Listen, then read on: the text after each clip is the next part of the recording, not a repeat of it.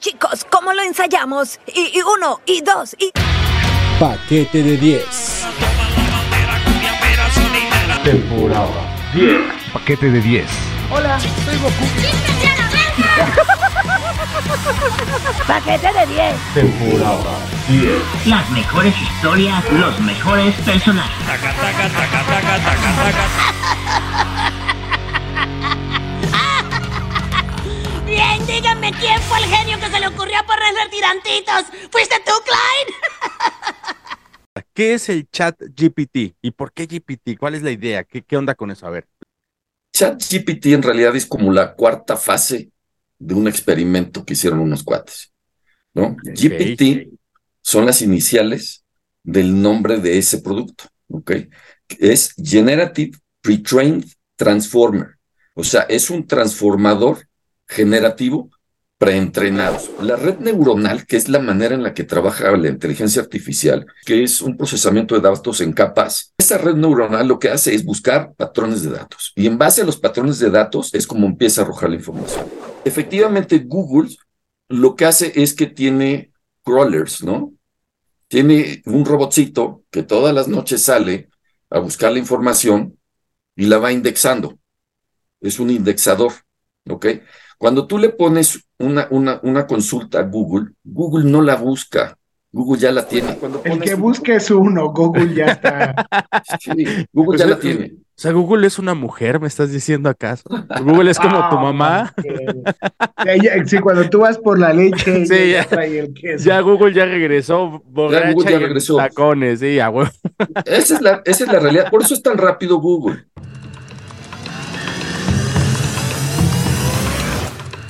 ¿Qué onda amigos? Muy buenas tardes, buenos días, buenas noches y buenas madrugadas, dependiendo de la latitud y longitud donde se encuentren escuchando este hermoso podcast.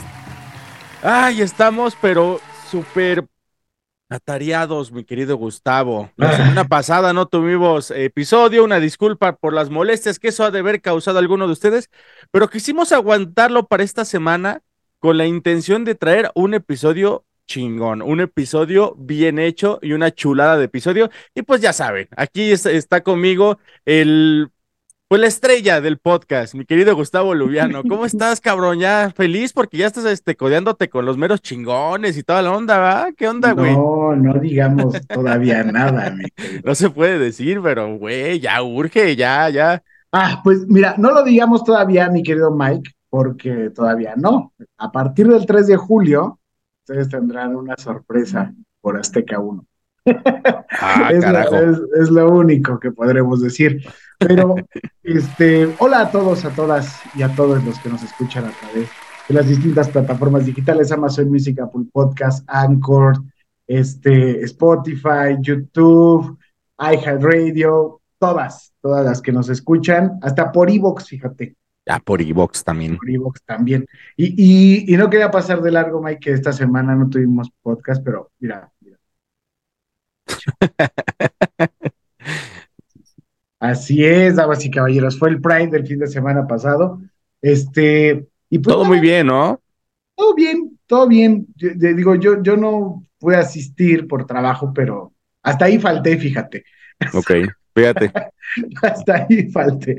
Pero el día de hoy tenemos un episodio, este, para todos los podcast escuchas, bastante interesante. Y pues vamos a hablar de tecnología, pero no la tecnología así de que, que este, ¿cuál es el celular más chido? La cámara más chida. No, no, no de, no de, no Tampoco co- tecnología. cómo poner su, su, su café internet, güey. Eso también ya está muy pasé, güey. Eso ya Oye, no. no, pero cada vez hay menos y se ocupan luego mucho, güey. Sí. O sea, todavía, todavía. Para una persona tan desorganizada como mi amigo Gustavo Lubiano, son vitales esas madres, eh, la neta. Ve- pero, ¿quién está el día de hoy con nosotros? Bueno, que ya los que ya están en YouTube ya se dieron cuenta quién está con nosotros, pero, mi querido Mike, ¿cuál es nuestro invitado el día de hoy? Miren, amigos, el día de hoy vamos a platicar acerca de un gran tema con relación a, unas, a las nuevas tecnologías, a la inteligencia artificial como tal, y al, y al por eso también como que lo tratamos de aterrizar de entrada en el chat GPT. Pero es algo que nos va a dar para mucho que platicar. Y con ustedes les presento a Jorge Mansur. Jorge, bienvenido al paquete de 10. ¿Cómo estás, hermano? Por lo que ven, él está muy bien porque está en la playa. Ah, sí, eso sí. Sí, claro, pues sí, lo ¿Cómo están? Buenas tardes, noches, días, donde quiera que se encuentren. Pues aquí feliz de acompañarlos, de platicar con ustedes un rato para el público que tienen, que veo que sigue creciendo, ¿eh? Ahí vamos, Ah, eso ahí vamos. sí, sí. Tú sí Echándole puedes checar el ganas, algoritmo, tú sí le sabes al algoritmo. Sí, sí, sí puede hacer como que un análisis un poco más sesudo. Y a ver, mi querido Jorge, eres un maestro, cabrón, en este tema. An- antes de entrar ahorita al aire estábamos platicando un poquito acerca de todos los que son estos algoritmos y esto, pero, a ver, para una persona así que nos pueda estar escuchando, que de plano no entienda absolutamente nada de todo este tema de las inteligencias artificiales y todo eso, ¿Cómo se las platicarías? Para empezar, y vámonos por esa pregunta. ¿Qué es el chat GPT? ¿Y por qué GPT? ¿Cuál es la idea? ¿Qué, qué onda con eso? A ver, platícanos. Bueno, mira, ChatGPT en realidad es como la cuarta fase de un experimento que hicieron unos cuates, ¿no? GPT son las iniciales del nombre de ese producto, ¿ok? Es Generative Pre-Trained Transformer, o sea, es un transformador generativo preentrenado, ¿ok? Estos chavos lo que hicieron fue estudiar, analizar en un laboratorio de cómputo este sistema y lo fueron avanzando hasta su cuarta fase, que es lo que nosotros conocemos ahora como chat GPT. ¿Qué es lo que hace es- este, este sistema? En realidad es un sistema de aprendizaje del lenguaje, que eso es bien importante que tengamos en la mente. Está aprendiendo lenguaje, lo procesa y predice, ¿no? ¿Qué, qué quiere decir predice en este sentido? Cuando nosotros utilizamos, por ejemplo, WhatsApp, se han dado cuenta que cuando ustedes están escribiendo una frase, en la parte de abajo normalmente aparece una palabra que es la que comúnmente utilizamos para completar esa frase. Por decir, ¿cómo estás? Si tú pones cómo, automáticamente te pone abajo como probabilidad de escritura el- el- la palabra estás, ¿no? Eso es una predicción que hace WhatsApp, ¿no? Y eso lo hace en base a inteligencia artificial, en base al uso que tú le das al teléfono.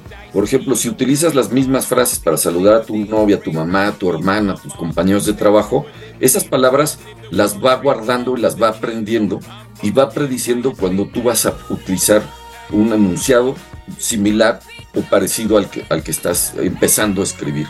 ChatGPT funciona exactamente igual, pero precisamente con modelos mucho más complejos, ¿no?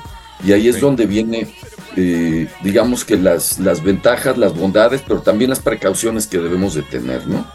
Entonces, vamos a darle un poquito de, de- de- de estructura, ¿no? ¿Qué es lo que realmente hace, hace el, el chat GPT, ¿no?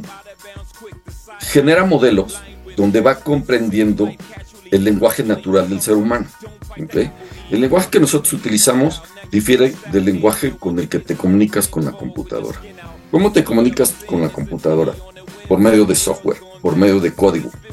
Tú generas una línea de código que es un comando y le dice a la computadora, le hace un request, un inquiry, una pregunta y la computadora te tiene que responder en, ese, en esa línea de código, ¿no? Básicamente es lo mismo que hace este, la comunicación o la interfase entre ser humano y máquina. Eso es normalmente lo que nosotros entendemos como, como la comunicación con la máquina. Pero la máquina no ve esas palabras, no entiende esas palabras. Esas palabras cuando llegan al procesamiento de la computadora, lo que hacen es que la modifican y la vuelven puros números. Todavía no llegamos al, al- al mensaje, digo, al código binario, ¿ok? Ok. Son números. Esos números que se van generando les podemos llamar tokens. Entonces, ¿qué es lo que hace ChatGPT? En este caso ya muy específico, tú le haces una pregunta y tiene tokenizadas ciertas palabras, ¿ok? Esas, ese token equivale a un número y ese número tiene ciertos parámetros o elementos que le permiten empezar a predecir qué es lo que quiere saber, ¿ok? Entonces, ¿cómo es la fase de aprendizaje de la computadora? Pues evidentemente eh, lo que tienes tú que hacer es darle elementos a la máquina para que empiece a encontrar coincidencias en el lenguaje, relaciones entre las palabras. Por ejemplo, si tú escribes las eh, camisas, ya estamos hablando que hay una coincidencia, al menos en el, en el, en el género, ¿no? Es femenino y femenino. Entonces empieza a generar esa, esa correlación, ¿ok? Entonces, cuando tú empiezas a escribir el adjetivo de las camisas negras, ya prácticamente le estás diciendo que cuando escribes N-E-G-R, lo que sigue es una A y una S, porque hay un plural y hay un femenino. O sea, entonces voy entendiendo que es eh, esto, por principio de cuentas, es una cuestión predictiva. 100% predictiva. Y, entonces, a ver, para, ir quedando claros en esto. Lo que está haciendo este, esta, ¿cómo llamarlo? Programa, plataforma, eh, eh, chat GPT, ¿qué sería? O sea, es, una aplicación. Es una aplicación. Lo que está haciendo esta aplicación entonces es, se lanza en esta cuarta etapa en la que ya está, y lo que está haciendo es aprendiendo. O sea, cómo está sobreviviendo ya en, eh, con nosotros a partir de lo que millones o miles de personas están alimentando su algoritmo. ¿Estoy entendiendo bien? Antes de eso existe una frase de preentrenamiento, que por eso viene del nombre pre-trained. O sea, ya está preentrenado este ChatGPT, ya alguien lo entrenó, ¿ok? Si se sigue retroalimentando de las conversaciones que tiene con los seres humanos, sí sigue eh, perfeccionando y sí le siguen quitando partes y poniendo partes. O sea, yo le puedo decir a ChatGPT, oye, escríbeme un guion de una película de terror. Sí. Y puede hacerlo. Sí, claro. Puede hacerlo en base al preentrenamiento que se le dio, en base a un... se nutrió de datos. ¿Ok? Y, ahí, por ejemplo, eh, corrígeme, a lo mejor estoy, estoy, soy un pediota de la tecnología, me quedo Pero ahí, por ejemplo, a mí me ha tocado Uber. O sea, lo voy a poner de ejemplo para también entender un poco cómo está funcionando ChatGPT. Pido Uber, regularmente yo lo abro a las 6 de la mañana y ya trae dos opciones ahí de destino. Sí. Cuando lo abro. Me muevo a otro destino y lo abro a cierta hora y me marca otras opciones de destino y después me muevo a otro destino y me marca otras opciones de destino. Esta cosa de eh, predictiva eh, es, entiendo que está funcionando a partir de lo que la aplicación ya entendió del cómo soy, a dónde me muevo y los horarios que manejo. Efectivamente. Hasta ahí. ¿Qué pasa con el almacenamiento de la información personal. Y pongo el ejemplo otra vez de si yo le dicto o le pido a ChatGPT un guion para una película de terror, esa información o esa, todo lo que empecemos a meter ahí, ¿quién se lo está quedando? Ellos. Y ese es un tema bien delicado. Y ahí te va, porque pongamos que le pido a ChatGPT, me lo escribe y lo único que hago es lo bajo, hago corrección de estilo y esa película o esa cosa, ese guion, yo lo vendo. Yo soy el dueño de esos derechos, es ya ChatGPT. ¿Qué está pasando con toda esa información de la que estamos alimentando a ellos o estas aplicaciones respecto no solo a una propiedad intelectual, sino también a nuestros datos y de datos y nuestra vida personal? Mira, todas las consultas que tú haces a ChatGPT están vinculadas a tu usuario. ¿Ok? ChatGPT en el fondo tiene un sistema en el que va guardando toda la información que tú, Gustavo, estás solicitando.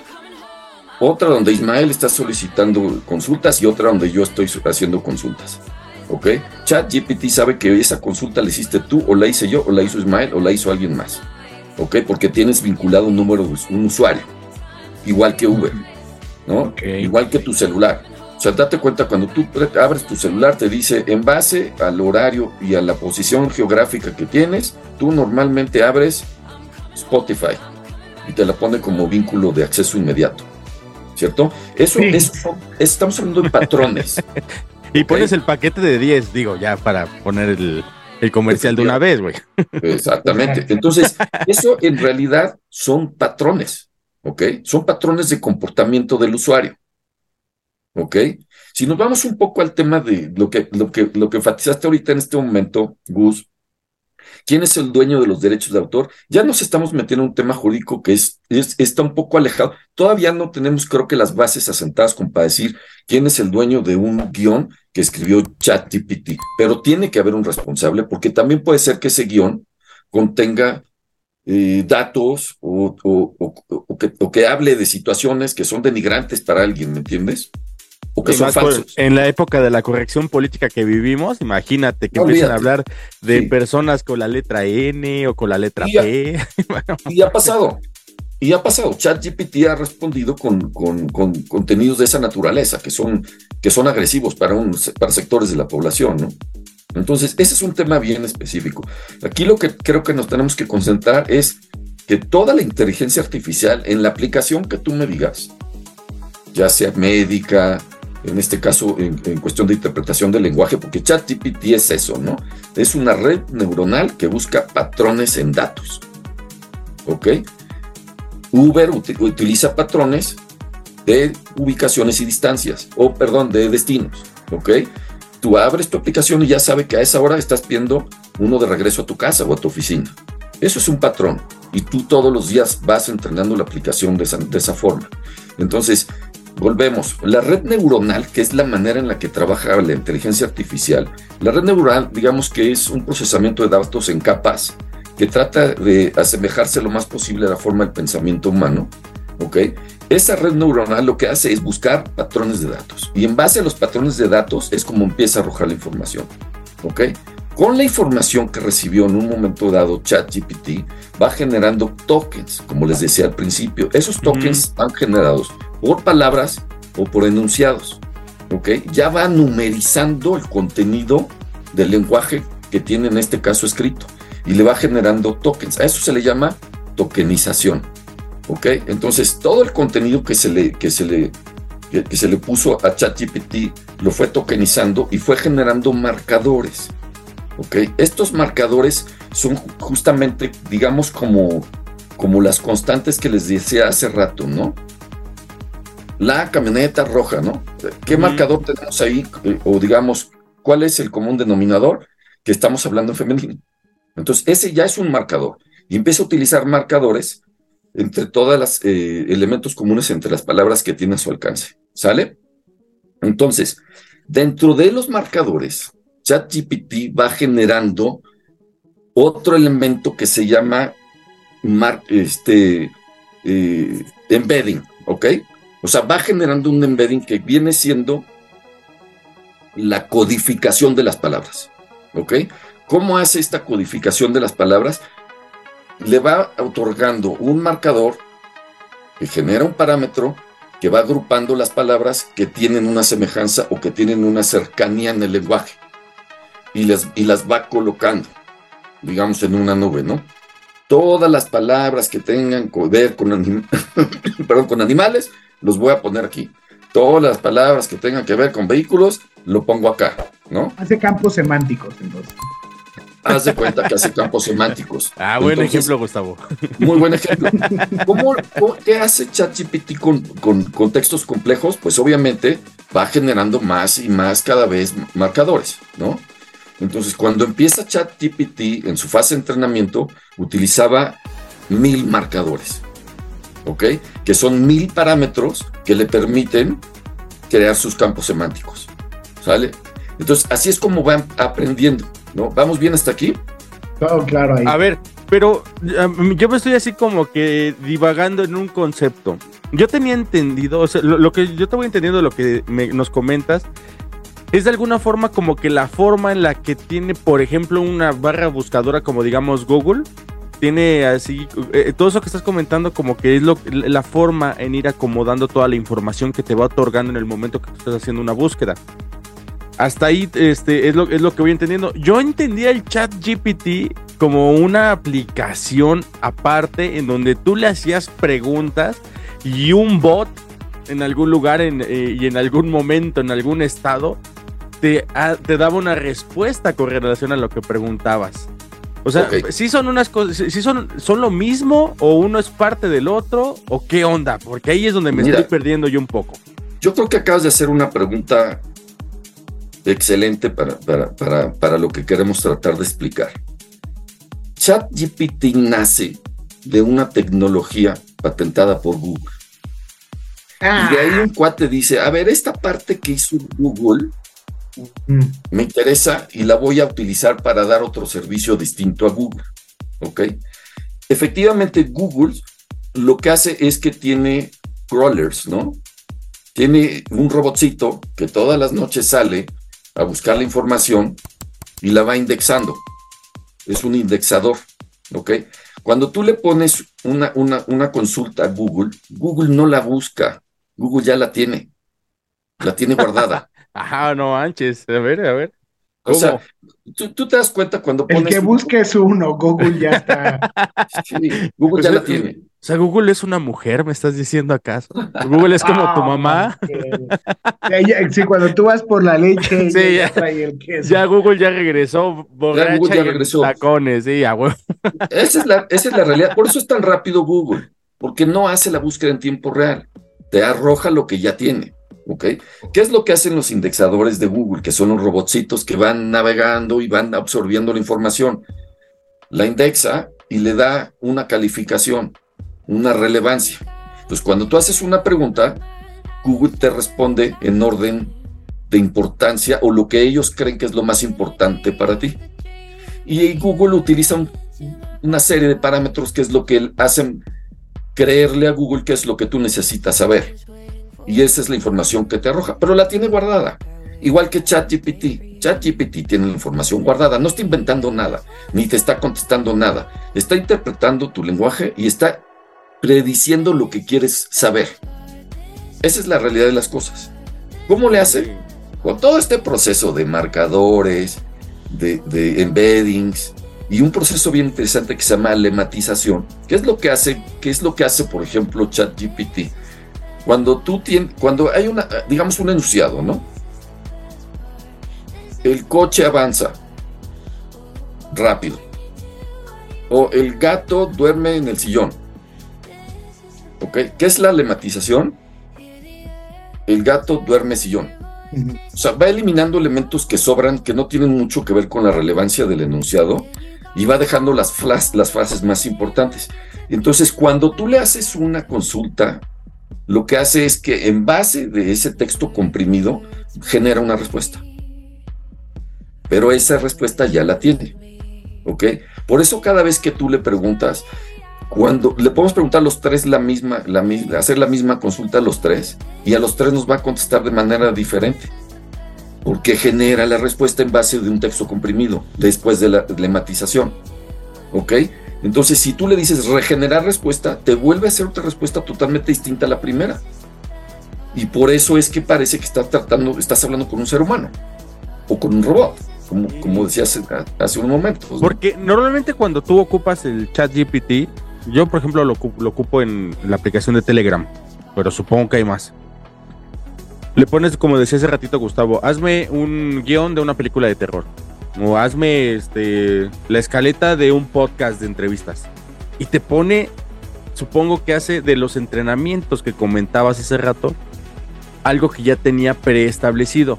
A lo que me lleva a preguntarte, aproximadamente se, se sabe cuánto tiempo tardó ese entrenamiento para que lleguemos a la época actual, que ya podemos disponer de toda esa cantidad de datos y de tokenizaciones de palabras que, estamos ocupando al momento de ocupar un chat GPT.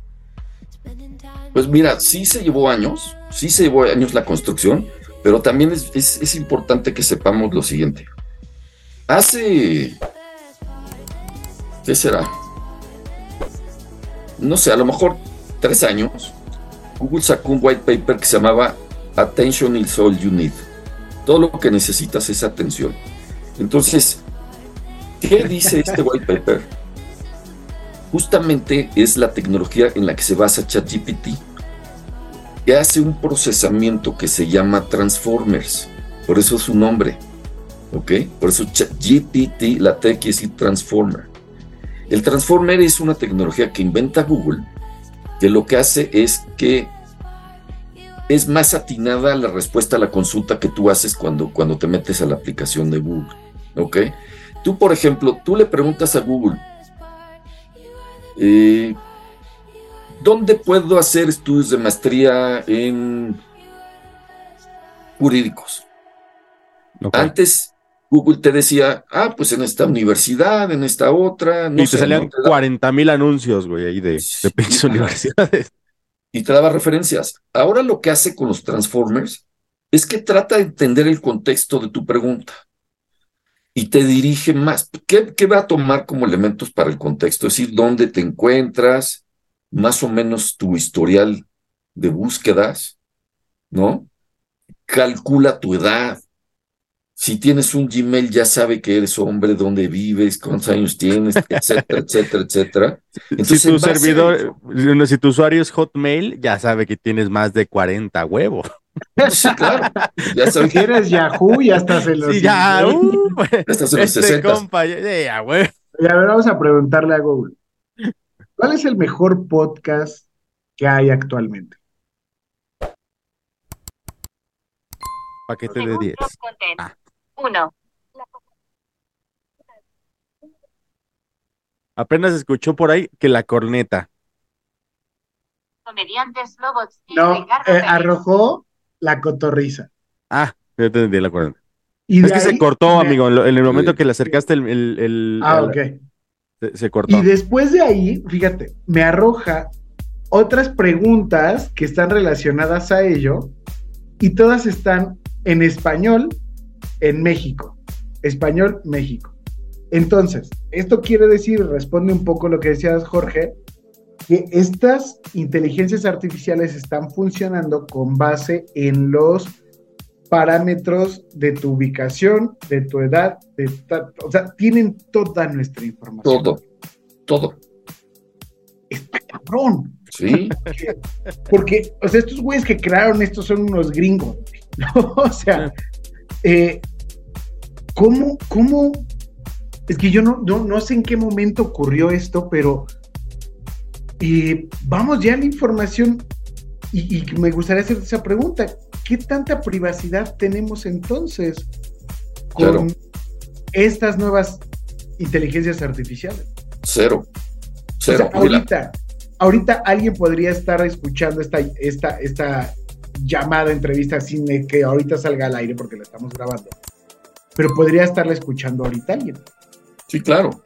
Y te voy a decir, te voy a poner un ejemplo. Zoom ya fue hackeado. Ah, escúchame bien, hijo de la chingada. Por eso, ¿Dónde vives, perro? Literal, güey. Sí sabe dónde vives. sí, por eso en el medio de tecnología no utilizamos Zoom.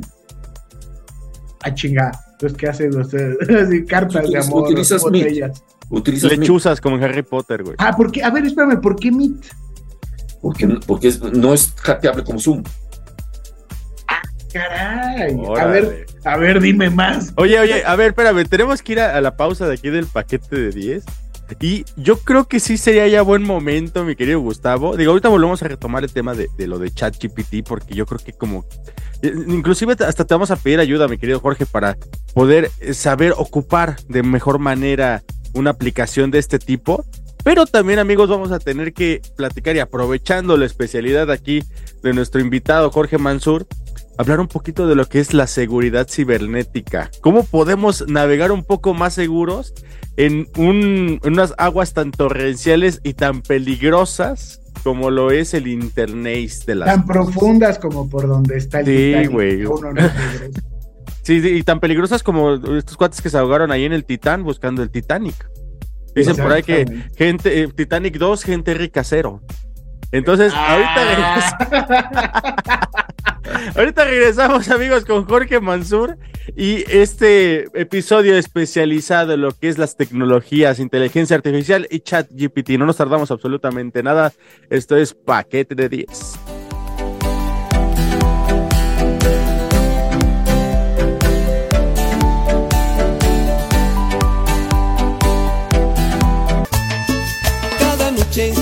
Una cita, una cita de amor entre ella y yo. Ella me dice que me necesita, que soy el dueño de su corazón. Cada noche navegamos varias horas, algunas veces hasta el amanecer. Me confiesa lo mucho que me adora y que nunca va a dejarme de querer.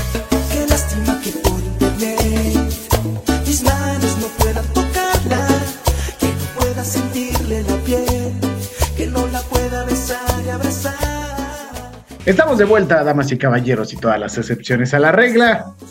Y lo que acabamos de escuchar, que ojalá el productor, esto es un aviso para el productor, deje más pedacito de la canción para poder escucharlo, porque apenas Es que, empieza y ya nos corta. Te No, lo juro es- que, que- que el, productor que más quisiera, pero YouTube es bien bravo, güey. No me te deja nada. ¿De acuerdo? Ni la ponemos en YouTube, la ponemos en plataformas digitales, por eso escuchen el podcast en digitales. No, bueno, la plataforma está casi completa, güey. Nada más así No, no, no, pero, pero le cortan antes, le cortan antes, o sea, es- dejen un pedacito a la canción. Ahí está tu petición hecha. La vamos a dejar en, la sala de producción y dejar que le pongan más espacio a la rola. Que. ¿Cuál es, mi querido Gustavo? La canción se llama Amor por Internet, es un clásico de los socios del ritmo, porque Chulada. dice ahí que, que es una lástima que no puedan tocarla y que solamente puedan chatear. Y ahorita voy a hacer unas preguntas referente a eso, mi querido Jorge. ¿Te acuerdas ¿Qué del con Chat, güey? No mames, estaba güey. chido ese, ¿no? Oye, es que quería preguntar eso también, pero, pero ahorita vamos, porque necesitamos, el tema está bien, bien, bien choncho y quería preguntar, güey. o sea, estábamos diciendo antes de esa- de- de- del corte, que qué onda con nuestra información, ¿no? Que ya lo sabían todo, que, que nos tenían ahí ya prácticamente vigilados y que Zoom, eh, pues era básicamente como yo borracho, ¿no? Muy violable. y, y que, y que Meet, pues era este como, no sé, o sea, como, como, Como el abstemio de la fiesta. El abstemio de la fiesta, inviolable. Pero, Ok, ok, ok. pero, pero, pero, ¿qué onda ahí entonces, Jorge? O sea, eh, nuestra información, ¿quién la está administrando? ¿Dónde se está quedando? Es cierto que tenemos un usuario dentro, o sea, como una pequeña habitación dentro de estas plataformas, dentro de estas aplicaciones, pero ¿quién está administrando nuestra información? ¿A dónde está llegando? Eh, ahí me gustaría entrar por ahí porque aparte, damas y caballeros, eh, Jorge Mansur es, es parte de los que ha creado estos códigos QR para los pagos de Banjico. ¿Estoy en lo correcto, Jorge? El cobro digital eh, que se denomina CODI, me tocó participar en el desarrollo de, de ese sistema. Y ahí quiero también preguntar qué pasa con nuestra información financiera. O sea, creo que va todo como de la mano. ¿Quién está manteniendo nuestros datos? ¿Dónde se están albergando? ¿Quién tiene acceso a ellos? Eh, información financiera, las nudes que he mandado, este, todo esto, ¿quién lo tiene, Jorge? Bueno, mira, en el caso muy específico de ChatGPT, esa información la resguarda una empresa que se llama OpenAI, que es la startup que es dueña de ChatGPT, entre otras otras, otras apps, ¿no? En el caso de los bancos, los bancos, digamos que no todos tienen la visualización de todos los datos. Hay un área que resguarda datos y hay otra área que maneja saldos, ¿no? Por ejemplo, en, eh, vamos a poner un ejemplo en una fintech, ¿no? Que son, digamos, lo más vulnerable que puede existir. Porque el banco, pues, es muy sólido, ¿no? Pero una fintech o una aplicación móvil, ¿no? Todos los que generamos cualquier servicio en el que esté relacionado los datos personales de una persona, tenemos la obligación de darles a conocer a ustedes qué vamos a hacer con esos datos. ¿Ok? Si tú me autorizas para que yo los comparta con un tercero, te voy a mandar un cuestionario donde te voy a hacer preguntas. ¿Me autorizas que yo comparta con terceros para fines de marketing? ¿Sí o no? ¿Me autorizas que utilice tus datos para que yo te envíe información que creo que te conviene o te, o te sirve? ¿Sí o no? Y al final, yo estoy obligado, en México existe una ley de protección de datos personales, yo estoy obligado a resguardar, utilizar todas las políticas, todas las técnicas y todos los softwares necesarios para blindar la información que estoy recibiendo de tu parte. ¿Ok? Yo sé quién eres tú, pero está resguardado en una base de datos que muchas veces nosotros los que creamos las aplicaciones o los bancos fintech, los bancos en línea, no tenemos acceso. Entonces, ¿qué es lo que ocurre? Tú te vuelves un usuario que en realidad eres un número, un número que puede ser una combinación, perdón, eh, de números y de, y de alfanumérico, vaya. Y eso es lo que tú representas para el software. Nada más. Entonces, toda la información se va a un módulo y está resguardada con todas las, debe estar resguardada con todas las seguridades. Entonces, repito, nosotros estamos obligados a mantenerlo en- a buen resguardo. ¿Ok? Entonces, cada vez que nosotros solicitamos información de una persona para convertirlo en usuario de un servicio, nosotros estamos obligados a desplegar cuáles son nuestras políticas para el resguardo de esa información. Y, y tiene que estar a la vista. Y si modifico esas reglas, le tengo que avisar a todos mis usuarios. ¿Ok? Entonces, aquí el problema no es la entidad, la aplicación o la empresa que resguarda tus datos, sino el tercero que penetra a través de un hackeo. Ese es el problema. Entonces, lo que hemos estado eh, detectando es que cuando sale un servicio nuevo, ya sea financiero, de comunicación como Zoom, de, de chateo de inteligencia artificial como ChatGPT, lo primero que trata de hacer un hacker es penetrar y vulnerar. Y lo han logrado. A ChatGPT ya lo hackearon. A Zoom ya lo hackearon. A los bancos ya los hackearon. A muchas entidades que no, al INE ya lo hackearon. Oye, pero, pero ¿qué gana un hacker aparte de demostrar que es más riata que, que que- que lo que hackea? O sea, ¿dónde está el negocio del hackeo? Este? Digo, para ver si me Mira, conviene. No, pues yo creo que sí Güey, no puedes prender tu compu, cabrón. ¿Quieres hackear esas mamón? Para ver si me meto al Secati a tomar Se el te olvida tu de- pinche de contraseña. De seguro es No manejar uno, dos, Excel, güey. No, bueno, mira, no pagues, no, no des la vuelta al Secati. Tú puedes aprender a hackear desde la computadora. ¿ok? Es muy fácil, hacer- es muy fácil aprender, siempre cuando tengas esas aptitudes, ¿no? De lógica matemática, ¿no? Y de semántica. Pero sí es importante, por ejemplo, saber cuál es el primer motivador de un hacker. El ego. Lo que. 100%. Es decir, yo soy más chingón que tú. Nada más. El segundo motivador, pues puede ser el dinero. ¿Ok? Entonces, muchas veces el hacker no lo hace por maldad. ¿Ok? O, o más bien su finalidad no es darle en la torre a la empresa o al banco, sino sacar dinero. ¿Qué, entonces, ¿qué hago yo? Me meto, entro en banco, tomo una base de datos con información sensible y le hablo al banco y le digo, tengo esto tuyo, ¿lo quieres? O te digo cómo le hice para entrar, quiero tanto dinero.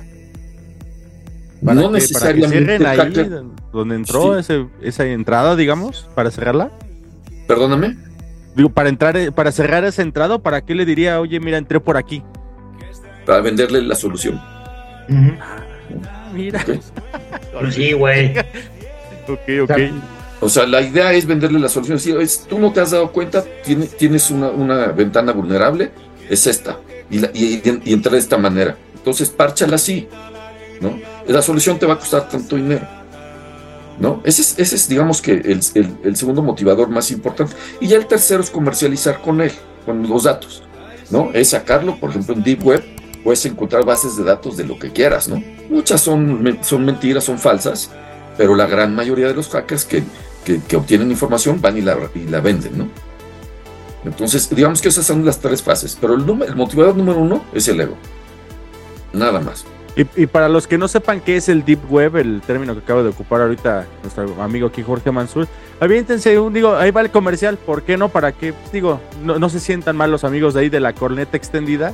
Ahí fue donde también conocimos a nuestro amigo Jorge Mansur y se aventó una muy buena exposición y plática de lo que es la Deep Web, que es así como que los más adentros de los adentros. Ahí más o menos donde se perdió este el Titanic, ahí es todo el Exacto. Deep Web. O sea, es, está muy cabrón todo lo que se puede hacer ahí. Es, Ahí- es el ahí barrio bravo de Tepito gacho, güey. O sea, está bien cabrón esa madre, ¿eh? O sea, la Deep Web ya es básicamente completamente el giro negro, ya es algo ahí súper ilegal, entonces. Mm, No. La Deep Web es la parte que no está visual a través de buscadores como Google. ¿Ok? Son tres, digamos que son tres capas. La que podemos encontrar con Google, que es contenido indexado por los, los robotcitos que andan buscando la información que van indexando. Esa es la información que vemos todo el tiempo. La Deep Web es lo que no está indexado, lo que no encuentran los robots. ¿Ok? Y de ahí sigue otra fase que se llama Dark Web. ¿Ok? Ah, ok. Ok. Tú Está, está muy interesante ejemplo, también ese pedo, ¿eh? La, la neta. Es muy interesante. Tú Pero- puedes accesar. Estamos, estamos este, desviándonos un poquito de lo que es el tema que nos ocupa. que es como tal toda esta situación de recopilación de datos y ahorita como tal la, la seguridad de, de- del internet. A ver, Jorge, ¿cómo le hago para poder estar lo más posible seguro? Porque obviamente si vas a ser objetivo de un hacker, puta, güey, ¿hay forma de poderse defender?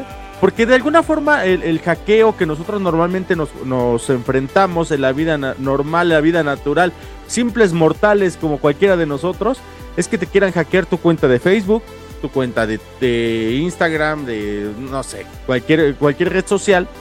Y normalmente lo que la, la seguridad que tienen eh, estas cuentas es por medio de que ya sé que te mandan un mensaje de SMS para ver si está el teléfono registrado a, a ese a, a esta La cuenta verificación vinculado. en pasos. La, Verificación. la- la- la autentificación en pasos y esto, pero ¿es realmente seguro? ¿O cómo yo me podría de alguna forma resguardar para hacer más difícil para los hackers que, ojo, si estos cabrones se meten con, que- a- con quienes tienen personas especializadas para que no les hackeen y de todos modos los hackean, pues uno está más jodido, ¿no? Pero ¿cómo le podemos hacer, mi querido Jorge, para que más o menos nos podamos defender?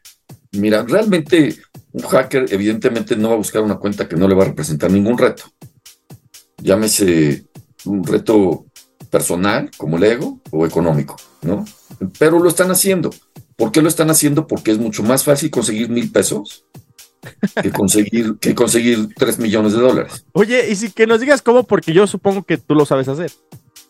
¿Cómo se hackea básicamente? Yo veo, yo me imagino así que, que una persona hackeando es alguien así, si digo, los contemporáneos se acuerdan de la, de la serie de la de Fenomenoide, que es un güey aquí está con una pinche computadora, nada más ahí con las teclitas. tac, tac, tac. Así me imagino un hacker. Digo, obviamente sin entrar en cuestiones de peso y que viva en, el sótano de sus papás y todo ese desmadre, no, no. Pero más o menos a términos mundanos, sencillo, ¿cómo es un hackeo? O sea, ¿qué es lo que se tiene que buscar? ¿Cómo se hace? ¿Hay alguna página para que se pueda hacer eso? ¿Es por internet? ¿Es por algún algoritmo externo? ¿Cómo es ese pedo? Bueno, para hackear, pues obviamente lo que tienes que hacer es tener acceso a la víctima, ¿no? O sea, ¿cómo vas a tener acceso a una víctima que no tiene su, su teléfono o su computadora a la mano? Pues lo vas a accesar por, por internet, ¿cierto? ¿Qué es, cómo, ¿Cómo es precisamente, cómo te puedes proteger? Lo primero es la verificación de dos pasos.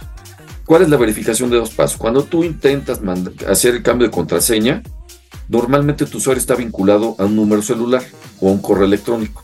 Entonces, lo que hace la verificación de dos pasos es que te dice en un mensaje SMS o en un correo y te pregunta, oye, tú me estás tratando, estás tratando de cambiar tu contraseña o te manda el código de verificación. Entonces, la plataforma, llámese la red social que tú quieras o, la, aplicación que tú quieras, te va a decir, ok, ¿quieres cambiar tu contraseña? Mándame el código que te acabo de mandar al, este, contacto que, me, este, preestableciste. Entonces, si es un SMS, te va a llegar un código. Si es un, igual, te va, te va a llegar un código también a través de un correo, por ejemplo. Ese código lo insertas, en, en ese momento es la segunda, es, es el, el segundo paso de la verificación, ¿no? Eso es lo que tenemos que hacer todos, proteger todas nuestras aplicaciones con, de entrada con, con verificación a dos pasos, ¿no? Entonces, es mucho más complicado que un hacker que intente penetrar tu usuario de una red social que también tenga entrada a tu, a tu teléfono o que también tenga entrada a tu correo electrónico, que también es posible, pero ya vas complicando las cosas, ¿no? Entonces es como un cerrajero. Cualquier cerrajero te puede abrir cualquier chapa, ¿cierto? Sí, sí. Pero hay Bueno, no, chapas bueno. que, pero hay chapas que son más complicadas. Entonces vas reduciendo el universo de cerrajeros que tienen la capacidad de abrir esa chapa sin la llave, ¿no? Entonces, por ejemplo, ¿qué tipo de, cer- de- de cerradura tiene un cerrajero en su casa? Mm, no sé, de, de una combinación más Pues dos complicada. o tres, ¿no? De las americanas, dicen por ahí, Gustavo, que las chidas son las americanas. güey. Ajá. Ah, es- Exacto, o sea, quizá no sea una americana, pero sí tiene una cerradura que mecánicamente le complique las cosas al mayor universo de personas que no tienen la capacidad de abrirla, ¿no? Entre más complejo, más vas reduciendo la posibilidad de que te abran esa cerradura o ese usuario o esa contraseña o esa entrada que tienes a tu banco. ¿Sale? Ok. Entonces, ese es, ese es el chiste de todo. Entre más difícil, menos gente puede hacerlo. más preparación necesitas para hacerlo. Oye, y si es cierto, bueno, no sé, por eso pregunto, ¿verdad? ¿Es cierto eso de, de, que como lo sugieren las aplicaciones mismas, que haya símbolos como llámense el gatito, la arroba y todo eso, mayúsculas y minúsculas y números, hace más difícil llevar a cabo un hackeo? Porque por lo que te voy entendiendo es que si me llega un, un, correo de una cuenta extraña que dice, oye, no eres tú en esta foto, y la abrí, ya valí madres. Ya, ya entraron, ya les di acceso a todo mi universo de todas mis aplicaciones, cuentas bancarias, todo lo que tú quieras. Pero en el momento de realizar la contraseña te ponen eso. O sea, sí lo complican, sí también es parte de ese mecanismo más complejo que estamos platicando para poder tener una mayor seguridad de nuestros datos.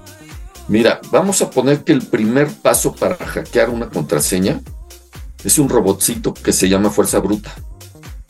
Se llama Brutus. En Estados Unidos le dicen Brutus, pero es Fuerza Bruta. ¿Qué es sí. la Fuerza Bruta? Es un robot que lo que va a hacer es que va a meter caracteres o que va a meter combinaciones de caracteres en base al abecedario. Ahí empieza, ¿ok? Entonces te empieza a, lanzar, empieza a lanzar combinaciones de textos a tratar de descubrir tu, tu palabra clave. Entonces, obviamente, nosotros no utilizamos esa simbología como el signo de pesos, el porcentaje, el slash, el paréntesis, etcétera, etcétera, en nuestro lenguaje común. Entonces, obviamente sí lo dificulta, pero ya hay técnicas mucho más avanzadas para eso, ¿no? Muchísimo más avanzadas. Entonces, vuelvo a, vuelvo a lo que te decía, si utilizamos fuerza bruta, sí le vamos a dificultar, porque fuerza bruta obviamente lo que hace es que a través de combinaciones, en el tiempo, al final del día va a dar con la combinación de caracteres que necesita tu contraseña para abrirla. Pero ¿cuánto tiempo le va a tomar? Dependiendo de la computadora. Es, es como el aparatito ese que salió luego en las películas, que era como un cuadrito, ¿no? Que empezaba a sacar así como caracteres así de manera aleatoria.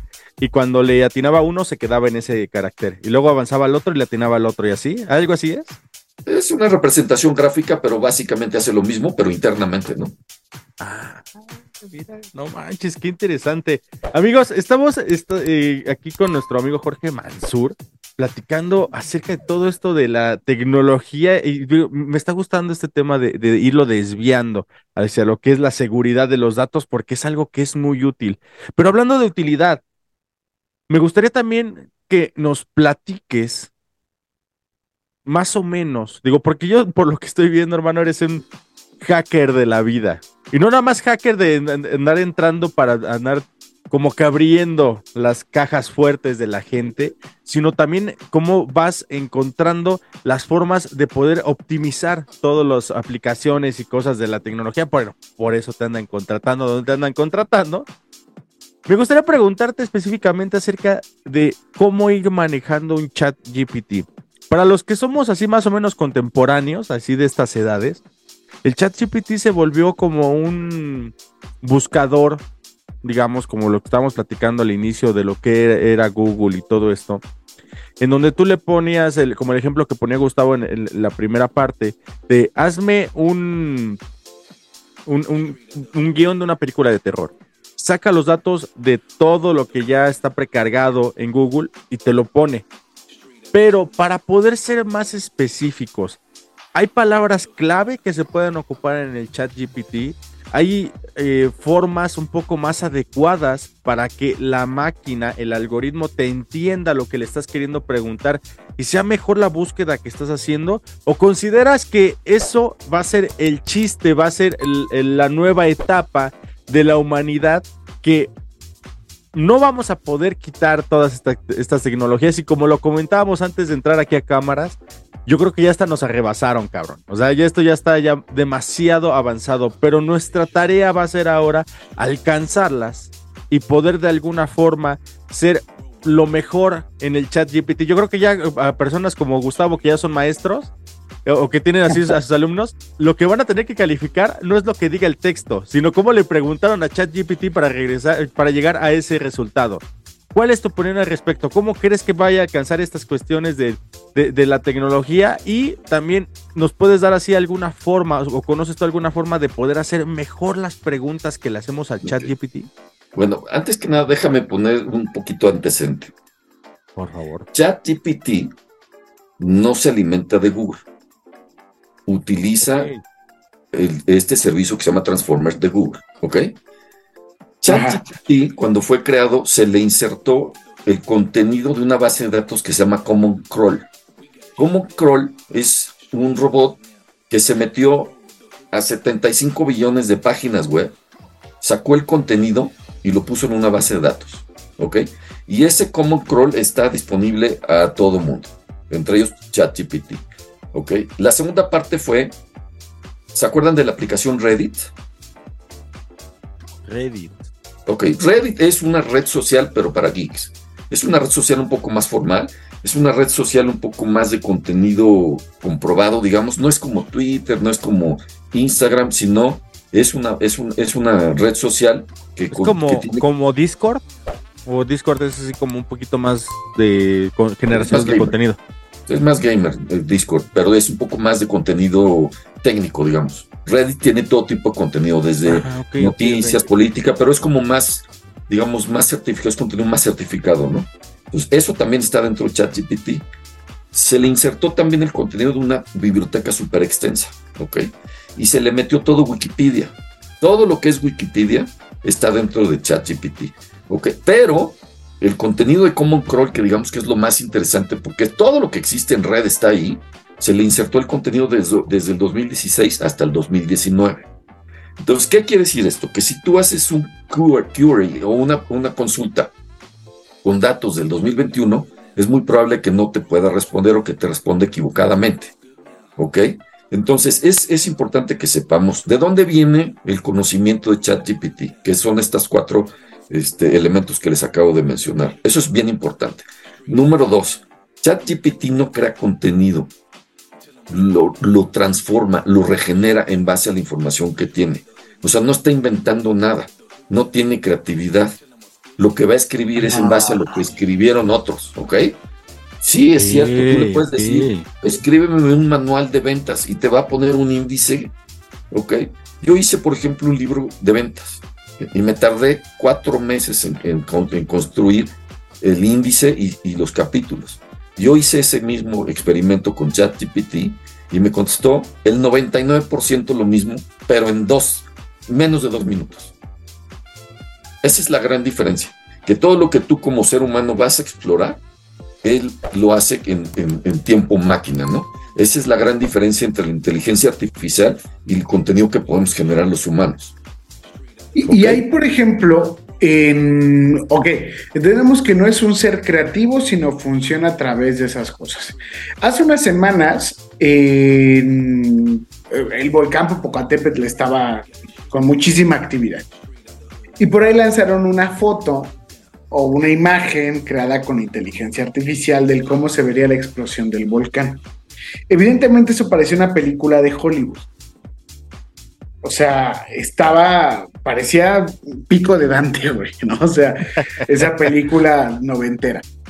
¿Y qué pasa entonces también en respecto a este juego de la inteligencia artificial y los creativos? Es decir, ¿es- ¿la inteligencia artificial es un sustituto? ¿Es un apoyo para la creatividad? O tarde o temprano se convertirá en, en, en, en un creador de contenido como tal. O sea, No a manches, ya a le estás poniendo el dedo en la llaga, güey. No, güey, es que lo, lo pregunto Hay mucha gente que tiene un chingo de miedo por eso, güey, de que es que te lo ¿en qué digo lo a neta, güey. Te lo digo neta porque yo digo, ok, el guion que, que estábamos poniendo de ejemplo al inicio del programa y que ah, ahorita retomamos, a lo mejor lo construyó con ideas de otros que sí son, que, que son guionistas que trataron de hacer este juego que Jorge hizo con lo de su libro y a ver, construímelo y lo construyó en dos minutos y entonces va agarrando y va haciendo un pastiche de lo que va seleccionando, lo que va teniendo de información. Pero, güey, o sea, nos van a, o sea, van a sustituir eh, los artistas plásticos, los artistas visuales, serán sustituidos con esta inteligencia artificial o simplemente es una herramienta de apoyo. ¿Tú hacia dónde crees que va eso, Jorge? Mira, yo creo que en el momento es una herramienta de apoyo 100%. Para que lleguemos a la fase de creatividad artificial todavía le falta, ¿ok? O sea, aquí lo que tenemos nosotros es una máquina que aprende en base a los patrones que encuentra de la- del actuar humano, ¿no? ¿Qué es, ¿Cuáles son los, los, los, digamos, los empleos que sí están en riesgo? Todos aquellos que hacen labores repetitivas, ¿no? Por decir, alguien que todos los días, un contador, un- alguien que todos los días está sumando, sumando, sumando y restando y multiplicando y ya tiene que llegar a un resultado final de números, eso lo va a hacer una máquina en, en 3 milisegundos, ¿ok? Ese, ese cuate sí está en riesgo, ¿no? Ahora, vamos a poner un ejemplo de un diseñador gráfico. Conocen Adobe, la familia Adobe, Photoshop, Illustrator. Bueno, esta familia ya tiene un cuadro de diálogo que tú le dices, tú pones la imagen y tú le dices, bórrame el contorno o bórrame el fondo de la imagen y ponlo en un en el polo sur. Y lo hace. Pero hace lo que tú le estás diciendo. Y, y- cómo lo, y cómo lo ejecuta en base a información que va y encuentra, que existe. O sea, nunca va a generar un polo sur que no existe. Va a tomar un polo sur que sí existe en imágenes que alguien más tomó. Que es lo que está haciendo ChatGPT. ChatGPT lo que hace es que interpreta el lenguaje, hasta ahí. Interpreta el lenguaje en base a cuatro grandes bases de datos, que son las que les dije. Y trata de generar respuestas.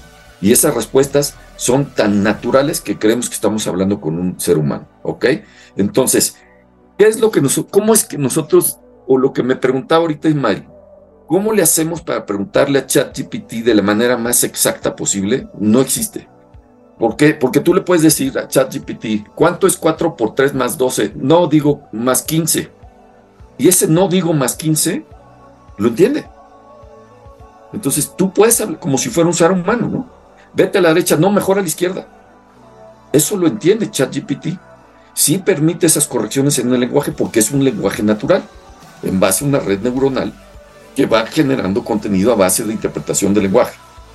Y, y es que lo, lo- lo más, lo más cagado de esto, digo yo, te lo digo porque lo he intentado así, es que, por ejemplo, le puedes poner eh, en ChatGPT, eh, no sé, este, escribe una carta a mi esposa como si yo tuviera 14 años. Y sí va ocupando ese, ese, Sí. ese algoritmo, lo Ese va poniendo lenguaje. así, ese Sí. lenguaje.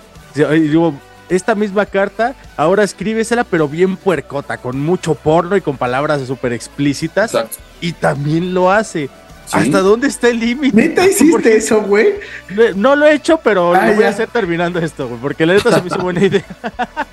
No, pues sí lo hace, sí lo hace. Ese es uno de los elementos que sí entiende. Por ejemplo, tú le puedes decir, contéstame este Telegram o hazme un post para Twitter eh, con un estado de ánimo fel- de felicidad. Ah, pero contéstale como si fuera López Obrador. Y utiliza las palabras que utiliza el señor. Porque ahí están, ¿me entiendes? Porque alguien los utilizó. Un chingo de puntos suspensivos va a tener Un la chingo de aire, un chingo de espacio, ¿no? Y hablando de mentiras, la realidad es que ChatGPT te puede ChatGPT te puede contestar con mentiras. ¿No? Ok, ok, Entonces, ese es el tema, ¿no? Esa es la realidad de las cosas. Entonces, es delicado que nosotros descansemos nuestras responsabilidades en una, en una, en una herramienta de esa naturaleza, pero sí nos puede ahorrar muchísimo trabajo. Sin embargo, entonces, esto sería que la inteligencia artificial no es tan inteligente, no es más inteligente que nosotros. Porque al final somos, bueno, no nosotros, tú, Mike, tú y Híjole, o sea, bueno, güey, tú- es que está Jorge bien, sí. Jorge pero sí, Mike y yo tú y no. yo no.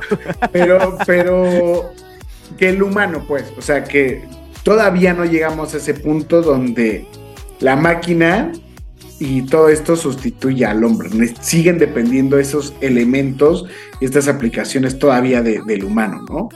Mira, hay unos aspectos que- Yo lo veo más bien como una situación tipo. ¿Te acuerdas cuando fue la revolución industrial? Digo, usted decía, ¿cómo es posible que ya no voy a ir en un caballo de aquí al otro pinche lado de la- de- de- del lugar? O sea, ¿cómo, ¿cómo lo van a suplantar?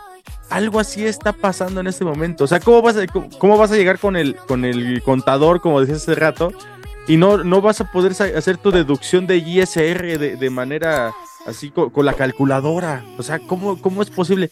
Ya está siendo posible, ya está suplantándose. Entonces, ahora lo que nos va a tocar a nosotros como raza humana es ya no hacer ese tipo de trabajos repetitivos. Si eres contador, por ejemplo, ya tu trabajo va a ser hacer las estrategias fiscales correspondientes, porque ya suma, resta, multiplicación de números, ya no, olvídate. Ok, ok. Vamos a tomar unos parámetros que no tiene la inteligencia artificial y creo que todavía le falta un rato. A ver, a ver, Uno es la esperanza, creatividad. por favor, sí, sí. La creatividad. ¿Ok? Las emociones. Ok. O sea, las emociones es importantísimo, ¿no? La conciencia. ¿Ok? Entonces, tú no le puedes decir a la inteligencia artificial, créame una vacuna para evitar una enfermedad que todavía no existe. Quizá tú le puedes decir, oye, ¿cómo le puedo hacer para generar una vacuna en contra del cáncer? Y se va a ir a toda la base de datos. Y esa es la gran diferencia entre el ser humano y la máquina, el- la calidad de procesamiento de datos y la velocidad. Entonces, nosotros... Ahí no- sería en el aspecto de creatividad. Ahora pasemos al siguiente aspecto de lo que es la emotividad. ¿Cómo, lo- cómo todavía no lo puede lograr eh, la, la inteligencia artificial? Porque como lo comentabas hace ratito, puedes poner un tweet diciendo, este, tuitea un post de- diciendo algo con mucha felicidad, pero nada más va a ocupar así algún tipo de palabras como efusivas o cómo es eso. Sí, claro. Por ejemplo, tú le puedes decir, no sé, no sé dónde escuché ese, ese, ese ejemplo, porque yo no lo hice. Que te dice, escríbeme un Twitter para responder a este otro Twitter, pero con las palabras que utilizaría Pablo Neruda, por ejemplo. Entonces, Pablo Neruda, Neruda ¿cómo escribe? Pues como enamorado, ¿no? Ujú, ujú, ujú. ¿Cómo escribe? Este, se me fue el nombre, es un, es un poeta portugués que normalmente habla de la tristeza, ¿no? A ver, escríbeme, contéstame este, en, en base a eso. Entonces, no sabe lo que es la tristeza, pero sabe que hay un brother que todo lo que escribe está fundamentado en, en la emoción de la tristeza, de la pérdida, de la desilusión, etcétera, etcétera. Entonces, lo regenera. De ahí su Fernando nombre. Pessoa, ¿no? Pessoa. Pessoa, exactamente. De hecho, tiene una palabra que utiliza mucho que es saudades, que no existe la traducción al español, y que es algo así como un estado de tristeza absoluto. Entonces, ¿qué es lo que hace el, el chat GPT o la inteligencia artificial? Toma los textos de Pessoa, porque sabe que Pessoa es un cuate que escribe en, en- en modo tristeza y te, y te va a utilizar los mismos términos y va a asemejarse a ese, a ese lenguaje natural de Pessoa. Pero no quiere decir que la máquina esté contestando de manera triste. ¿Ok? Sino que está ok. regenerando esa información que recibió en base a una base de datos, ¿no? Es lo que se le llama el sampling en ChatGPT. Lo que hace son variaciones del lenguaje. Entonces tú te la crees, dices, Chido, no, cabrón. está chingón este, este, este aparato. Sí, pero lo que está haciendo es que está, eh, está utilizando todos esos vocablos de esa nube semántica, ¿no? Que se parecen y que si lo sustituye, entonces parece que estás platicando con una persona. Y así es como conseguí No, mi man. nuevo empleo, damas y caballeros. No manches, la neta, está súper interesante todo esto. Se me fue. Siempre decimos lo mismo, me ha gustado, ya está pareciendo. No, pues sí, se- sí, Es sí, que sí, está sí, está súper interesante todo esto y, y los episodios se van rapidísimo. Ojalá Jorge te des oportunidad de, de- y nos des oportunidad Debes de, de regresar, Jorge. de- de regresar en otra temporada para que platiquemos un poquito más a fondo de todos estos temas de yo creo que me gustaría mucho de la seguridad de los bancos, güey, porque eso es algo que yo creo que a todos nos pone los pinches pelos de punta, güey. Imagínate que te digan, "No, pues qué crees, señor, que acaban de vaciar su cuenta, no manches." Sí, que nos diga si, si la cajera manda mensajes o no manda mensajes para. Esa todo eso, todo eso eh, va a ser algo que va a estar muy interesante, pero en vía de mientras, Jorge, no tenemos más que agradecerte tu tiempo. Es un tema súper extenso, lo redujiste de manera magistral y qué, chingón, la neta, que haya personas como tú que puedan eh, simplificarnos todo este gran mundo a, lo- a los simples mortales. Pero mi querido Jorge, ¿dónde, me, dónde, ¿dónde te podríamos de alguna forma contactar? Por si quisiéramos como que ampliar un poquito esta consulta acerca de todos estos temas y bueno, de muchos otros que también manejas. Bueno, mira, el correo que normalmente utilizo es superhumanomx arroba gmail.com. En ese me Eso. encuentran. Yo tengo cientos de páginas web, pero en ese, con ese correo me encuentran de volada. Me consta, me consta. Pues Gustavito, vámonos, vámonos, porque se nos acaba pues. el tiempo aquí del podcast. Jorge, un, un gusto conocerte. Este, estás muy cabrón, güey. está- y aparte lo cuentas bien divertido y eso. Y se siente la pasión. Y la verdad es que me voy con algunas dudas resueltas, no con todas. Muchas gracias por haber estado en este episodio, Jorge. No, hombre, gracias a ustedes por la invitación. Un abrazo a los dos. Con mucho gusto nos vemos cuando gusten. Gracias. Perfecto, ya está. Pues amigos, hasta aquí el paquete de 10. Muchísimas gracias por habernos sintonizado, como decían los viejos cánones allá en la radio, que pues también ya es digital. Y pues que bienvenidos al nuevo mundo de las inteligencias artificiales y lo que se viene, mi querido Gustavo. Espera, güey, con que no nos quiten eh, aquí el, el- el trabajo de hacer podcast, mira, no hay pedo. Que sigan las inteligencias artificiales. Gracias, amigos. Bye. Chao.